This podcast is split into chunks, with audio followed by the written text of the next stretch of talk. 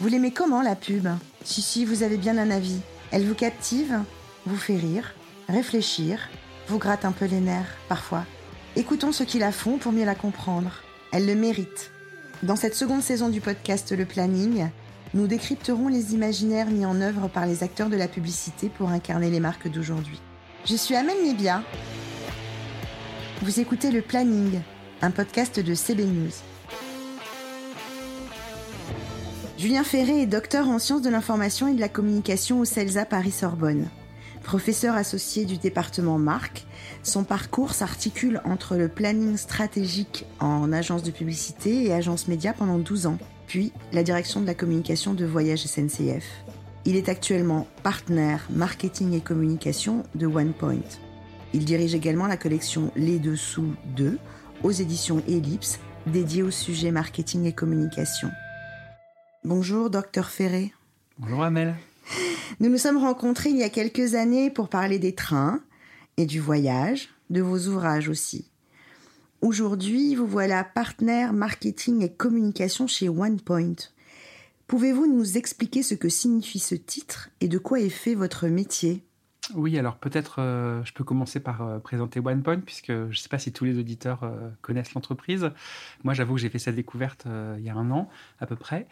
Euh, OnePoint, c'est un cabinet de conseil, donc c'est un, domaine euh, qui est un petit peu différent euh, du domaine que j'ai pu connaître, puisque je connaissais très très bien le monde des agences, Publicis, Avast, WPP.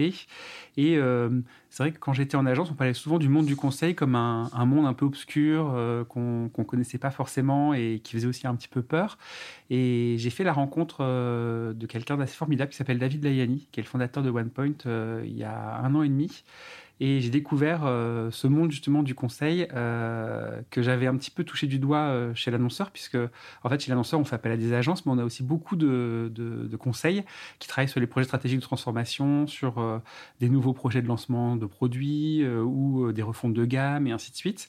Et il m'a proposé de rejoindre ce cabinet en tant qu'associé. C'est pour ça que je suis partenaire en fait, puisque c'est un peu comme dans les cabinets d'avocats, on, on, est associé au capital et à la vie de entreprise pour euh, gérer les sujets marketing et communication. À la fois pour OnePoint, donc euh, je suis euh, un peu comme un DIRCOM, dire marketing de l'entreprise en B2B, et puis aussi pour les clients. Et je travaille pour une partie des clients de OnePoint quand un sujet, soit de lancement, soit de marque, soit de communication client ou interne d'ailleurs, le requiert. Est-ce que vous pouvez me donner des exemples de clients ou c'est très secret? C'est pas secret, mais je peux donner en fait quelques domaines et puis peut-être quelques missions oui. euh, pour euh, pour euh, éclairer.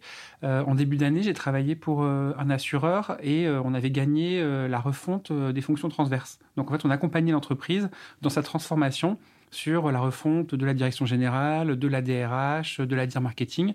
Et moi, j'ai travaillé avec la DIRCOM.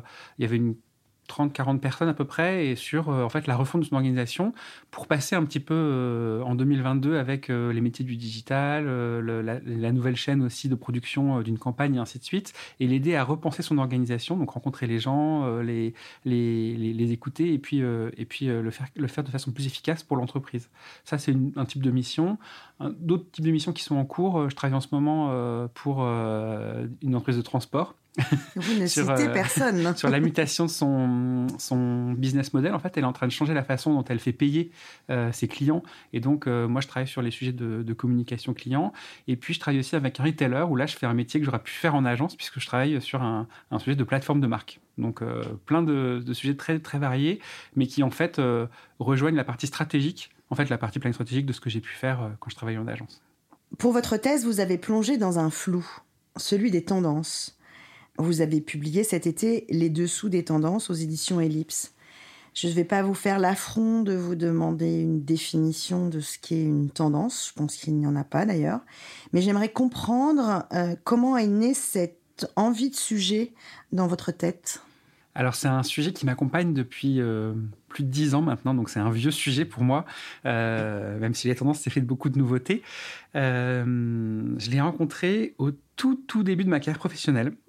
J'ai fait un stage chez France Télécom à l'époque, et c'était le grand boom de l'équipement en téléphone portable.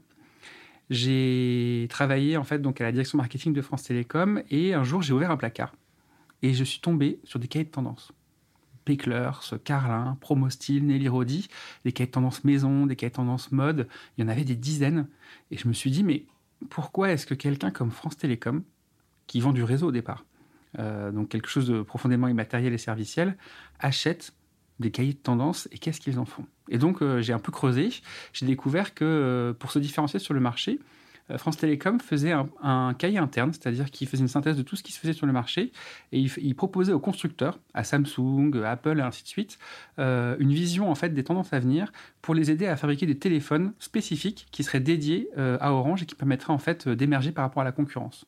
Et donc, je me suis dit, c'est hyper intéressant, ce sujet que je voyais comme un sujet un peu de chiffon, euh, textile, euh, finalement, euh, bah, c'est un sujet qui parcourt l'ensemble de la société.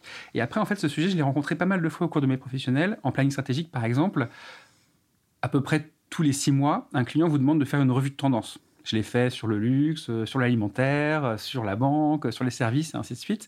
Et donc, à chaque fois, on se retrouve confronté à ce sujet qui, comme vous le dites, euh, n'a pas forcément une définition très fixe, un peu floue, un peu fantasmatique, mais qui par contre euh, concentre euh, les envies entre guillemets des professionnels de capter finalement ces mouvements et de, s'y accrocher pour donner de la valeur à leur proposition produit. Et donc je me suis dit c'est un sujet hyper intéressant. Donc j'ai travaillé, en fait ça fait un peu plus de 12 ans que je travaille, je travaille ce sujet, et donc ça a donné lui un projet de thèse. Pourquoi au départ un projet de thèse? Parce que je me suis aperçu que dans le champ euh, de la communication, donc ça s'appelle, euh, on va dire le langage euh, un petit peu plus universitaire, les sciences de l'information et de la communication il euh, n'y avait pas de, finalement de pensée du sujet. C'est-à-dire que les universitaires ne s'étaient pas intéressés à ce sujet. Je me suis dit, ce qui est intéressant, ça va être de prendre bah, les théories justement qui circulent euh, universitaires et d'aller voir comment est-ce que ces théories, les théories de Roland Barthes, les théories de Michel Foucault par exemple, elles peuvent nous aider à penser ce dispositif professionnel et,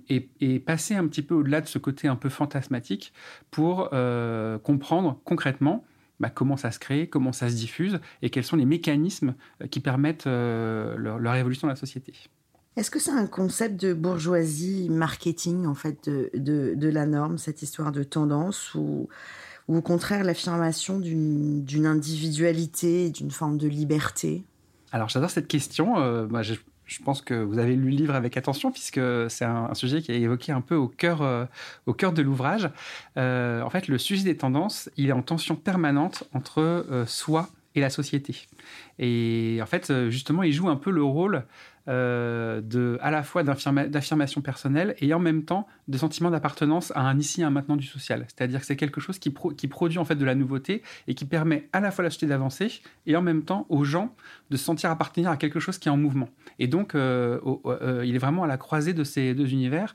En fait, ce que j'ai essayé de montrer, c'est que une tendance, au fur et à mesure de son évolution, elle va passer de quelque chose de très très individuel à quelque chose de très très normatif. C'est-à-dire que tout au début de son processus, elle va concerner quelques individus et donc forcément elle va être forcément une revendication. C'est-à-dire qu'elle va paraître euh, différente, euh, nouvelle, euh, en émergence. Et puis au bout d'un moment, en fait, bah, les gens qui vont euh, adhérer ou endosser euh, cette tendance, bah, ils vont se regrouper par communauté. Et donc, elle va, devenir un phénomène de plus en plus de reconnaissance sociale, c'est-à-dire que identitaire, mais euh, lié à un certain nombre d'individus. Ça va devenir un petit cercle, ce qu'on appelle par exemple les bobos parisiens ou ce genre de choses. Et puis, à un moment, en fait, si elle continue à avoir du succès et à se diffuser, bah, en fait, elle va devenir une norme. C'est-à-dire qu'elle va s'étendre dans toute la société et ça va devenir une injonction.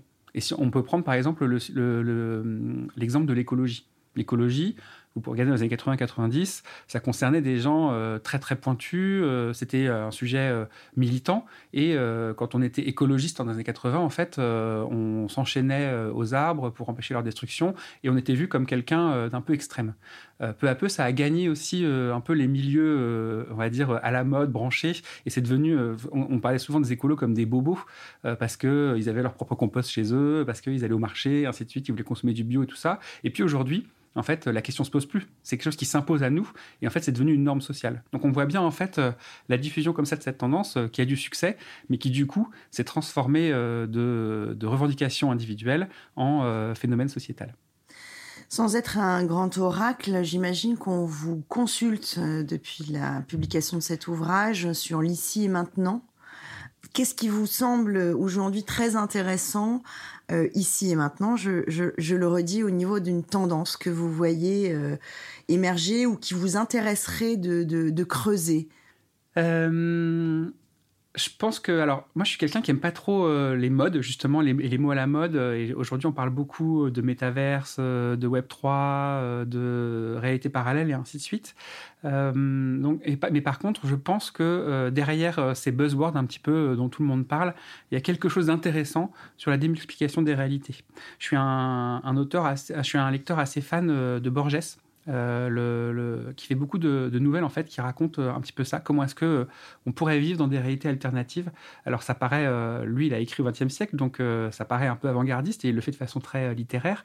Mais si vous prenez par exemple une nouvelle qui s'appelle Les sentiers au chemin qui bifurquent, c'est une nouvelle dans laquelle il montre que à chaque moment d'une existence, une personne qui prend des décisions différentes, et elle pourrait le faire dans des réalités différentes, finalement peut vivre des réalités alternatives et qu'en fait ces différentes réalités, elles sont en parallèle. Et je trouve que euh, ce qui se passe aujourd'hui autour du métaverse, qui n'est pas du tout mûr techniquement et qui, à mon avis, est au balbutiement de ce que ça pourrait être euh, demain, bah, il peut nous laisser toucher du doigt ce système de multiréalité, ou en tout cas de, vivre plusieurs vies ou d'expérimenter plusieurs vies. Ce qu'on a un peu vécu d'ailleurs, si je prends les prémices, euh, à travers les réseaux sociaux.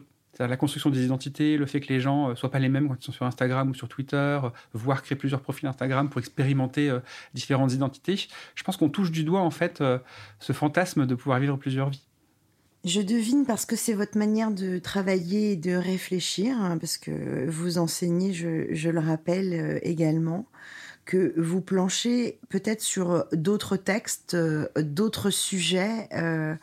Euh, vous avez envie, parce que vous écrivez, vous, publiez. Est-ce qu'on peut avoir l'info de prochain manuscrit ou pas du tout? Alors allez, je, me lance. De toute façon, en fait, euh, donc je l'ai dit à personne pour l'instant, donc euh, c'est une, une exclue euh, pour Amel. mais de toute façon, un projet éditorial, en fait, ça prend du temps. C'est-à-dire qu'entre la construction du projet et puis sa sortie, il y a deux ou trois ans à peu près. Donc de toute façon, forcément, il y a des choses qui sont en cours. il se trouve que, en fait, les deux sous deux, au départ, c'était plutôt à des projets euh, épars, c'est-à-dire qu'on a commencé sur le sujet marketing et communication, après on a travaillé sur la marque, et puis après il y a eu ce projet autour de la thèse euh, sur les tendances. Et puis euh, on s'est dit avec mon éditrice, qui est assez géniale aux éditions Ellipse, en fait il y a un vrai sujet de comment est-ce qu'on peut positionner, se positionner sur les décryptages autour des sujets marketing et communication. C'est pas des ouvrages de professionnels, c'est pas des ouvrages d'universitaires qui sont inaccessibles, ils situent un peu entre les deux et, et sur ces passerelles, et on s'est dit en fait il faut qu'on arrive à creuser justement ces différents sujets, et donc on a un projet en ce moment qui va sans doute sortir je dis sans doute, mais je touche du bois en fait, on va dire qu'il va sortir euh, en 2023, qui est euh, sur l'engagement et sur la communication interne. Euh, c'est un sujet, moi, qui me tient beaucoup à cœur. Je l'ai peu vu en agence, mais par contre, je l'ai beaucoup vu chez l'annonceur. Après, je travaille chez SNCF, hein, donc sur un sujet où les sujets d'engagement interne sont très importants. Mais je pense qu'avec ce qui est en train de se passer, le quiet quitting, euh, la grande démission et ainsi de suite. Euh, et ce qui s'est passé en fait avec le Covid, la motivation, c'est-à-dire euh, savoir comment est-ce que on peut faire travailler les gens dans la même direction sans forcément non plus les exploiter, parce qu'il y, a quand même cette, cette ligne assez fine.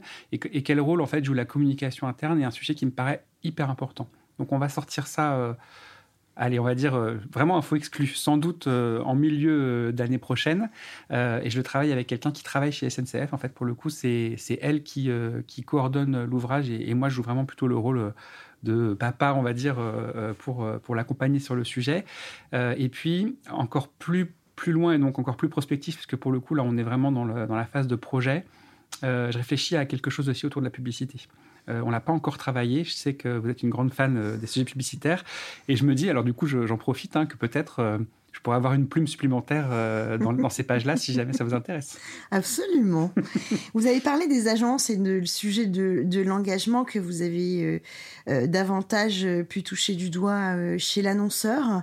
Qu'est-ce que vous pensez du, mouvement justement de profonde mutation auquel sont, sont confrontées les agences de communication au sens large, hein, publicité, médias, etc. des sujets qui on, sent qu'ils ne mobilisent pas encore euh, complètement en agence ou alors à titre très personnel. Qu'est-ce que vous pensez de, cette mutation des agences? Alors je le vois avec une triple posture, hein, puisque j'ai passé la majorité de ma carrière en agence. je l'ai vu aussi en tant que client, c'est-à-dire que j'ai fait travailler des agences, j'ai fait des appels d'offres et ainsi de suite. Et aujourd'hui, je le vois du côté du conseil qui est hum, pas forcément concurrent des agences, mais qui est euh, en complément. Typiquement, euh, ça m'arrive d'organiser avec des clients sur des projets sur lesquels je suis en cours, euh, de, les, aider à organiser un appel d'offres, par exemple. Donc, je vois aussi ça d'un œil, on va dire, un, peu partie prenante, mais extérieure. ce qui me frappe aujourd'hui, c'est, avant la mutation des agences, c'est la mutation du métier de communicant dans les entreprises. Et ça a une conséquence en fait sur la façon dont, euh, les agences agissent. Aujourd'hui, euh, un communicant, il ne peut plus euh, être cloisonné entre différentes spécialités. J'en parlais récemment avec des gens de chez Orange, de chez SNCF aussi, par exemple. avant, vous aviez la communication interne qui ne se parlait pas du tout avec la publicité. ils n'en avaient rien à faire de ce qui sortait en publicité. À la limite, eux, ils sortaient leurs infos dans leur coin. Aujourd'hui, en fait, les projets, on les gère à 360. C'est-à-dire qu'on a plutôt une logique. Et quand je travaille sur des restructurations de direction, de communication, c'est comme ça que je travaille également. Euh, on a plutôt une logique de projet. C'est-à-dire, je vais porter un sujet, une info, et ensuite, je vais voir comment est-ce que ce sujet, il va se déployer sur la communication externe, il va se déployer sur la communication interne, il va se déployer sur des réseaux sociaux. Et donc, la figure du communicant en entreprise, c'est plus une figure de chef d'orchestre qu'une figure de producteur, euh, entre guillemets, de médias. Avant, en fait, c'était euh, euh, ouvert par médias. Chacun avait une ligne euh, intranet, pub, réseaux sociaux et ainsi de suite. Et chacun déployait. Là, en fait, on a plutôt des gens qui sont en, en orchestration et qui vont activer différents canaux, mais en s'assurant qu'il y a une forme de cohérence, puisque aujourd'hui, en fait, l'étanchéité n'a plus de sens. C'est-à-dire que si vous faites sortir un truc en interne en fait, il peut se retrouver sur les réseaux sociaux, photos, capture d'écran, ça part sur Twitter et ensuite derrière ça fait un, un badaboom. Idem sur la pub, en fait, qui va avoir une énorme euh, influence sur ce qui se passe en communication interne et ainsi de suite. Donc on est sur euh, une vision de, du communicant chef d'orchestre et ça a une conséquence pour les agences parce que euh, ça demande aux agences un double exercice qui est hyper compliqué. C'est à la fois d'être dans l'expertise, puisque par contre, quand je vais devoir les activer sur un canal, je vais attendre une très très forte expertise sur euh, Twitter, euh, les règles de l'engagement et comment je peux être impactant en 140 caractères, et en même temps d'avoir une vision aussi très 360, puisqu'en fait, euh, la grosse frustration de l'agence, c'est d'avoir une seule partie du scope, et il faut être capable de gérer ce scope tout en ayant en fait une compréhension des enjeux et de la big picture en fait qui est en train de se construire. Donc ça c'est un, un, enjeu assez compliqué. Et puis alors sur un plan purement RH humain, euh, je pense que le problème auquel sont confrontées les agences, mais en fait, elles, ont en retard euh, ce qu'ont eu les annonceurs aussi et ce qu'ont eu aussi les cabinets de conseil, c'est euh, l'enjeu de l'engagement des gens. C'est-à-dire, pendant longtemps, le marché était asymétrique, c'est-à-dire qu'il y avait peu de postes en agence et il y avait beaucoup de gens sur le marché. Et donc, euh, les agences, elles avaient juste à recruter des gens. Il y avait un peu de turnover parce que les gens bougeaient d'une agence à l'autre pour euh, avoir des promotions ou pour avoir des meilleures conditions de travail ou pour avoir euh, d'autres scopes. Mais globalement, la main était dans les agences. C'est-à-dire qu'elles n'avaient pas de problème de main-d'œuvre. Et d'ailleurs, c'était plutôt de la main-d'œuvre que des talents. Là, aujourd'hui, en fait, le, sujet est en train de se retourner. Ce qui est le cas dans d'autres secteurs. Hein. On le connaît sur la tech, on le connaît sur plein d'autres sujets, mais là, ça se joue beaucoup pour les communicants. Et en fait, le rapport devient, inversé, c'est-à-dire que ce sont les gens qui ont, euh, entre guillemets, un peu le pouvoir. Et donc, les agences sont en recherche en permanence de talent et se posent la question de la fidélisation, de la rétention et plus globalement d'un parcours. C'est-à-dire qu'est-ce que je propose à quelqu'un quand je le fais rentrer et qu'est-ce qu'il a comme perspective pour que dans euh, un an, deux ans, il me file pas entre les doigts parce qu'il euh, il a trouvé mieux ailleurs ou il part vivre à Bordeaux et je peux pas le, peux pas m'en occuper. Tout autre chose maintenant, est-ce que le, désir un jour de créer votre propre entreprise existe chez vous? En fait, euh, alors j'ai déjà travaillé en tant que freelance, ce qui est un peu différent d'une entreprise, hein, puisqu'on était deux, en fait, un duo de stratèges, on travaillait pour des agences. Ça n'a pas duré très très longtemps. En fait, au bout de six mois, l'agence qui nous employait le plus et qu'en fait on faisait des deals gagnants-perdants, c'est-à-dire qu'on travaillait sur des compètes et on gagnait un si jamais euh, euh, on perdait la compète et on gagnait trois si jamais on gagnait la compète. Donc euh, on a gagné trois compètes de suite et en fait l'agence nous a dit non non en fait c'est mieux que vous veniez bosser chez nous entre guillemets ce sera plus rentable. Donc ça n'a pas duré très très longtemps.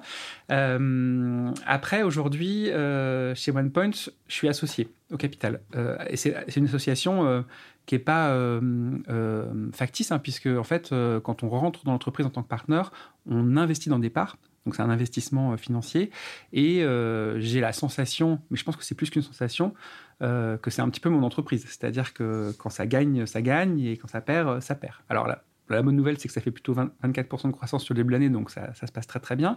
mais j'ai l'impression de faire un peu partie de ce projet d'entreprise.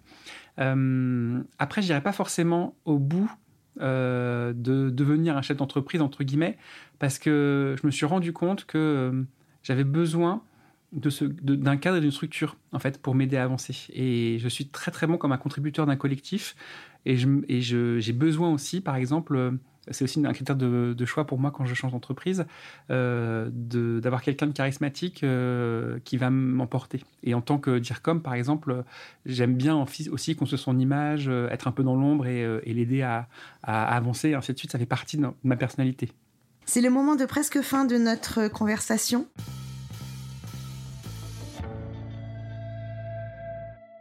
Je vous ai demandé de vous pencher sur un mot que j'aime beaucoup, la fantaisie. Je devine que vous l'aimez aussi. Allez, on se lance. Votre fantaisie quotidienne et personnelle, s'il vous plaît. Bon, j'adore cet exercice et merci beaucoup. Alors moi, mon, rituel du matin, euh, c'est le choix de bijoux et de montres. Euh, c'est quelque chose qui est que j'ai construit au fil des années. Euh, j'aime beaucoup euh, cet univers, en fait, ce marché, euh, l'horlogerie, la joaillerie, parce que c'est un marché de long terme, c'est-à-dire que on achète une bague qui va durer 20 ans, 30 ans, 40 ans, et je trouve ça assez, assez fort, en fait, dans un monde où les choses passent très vite et où euh, on dit souvent que le temps s'accélère, que les technos bougent et ainsi de suite. Là, on est sur, euh, des choses qui sont du dur, en fait.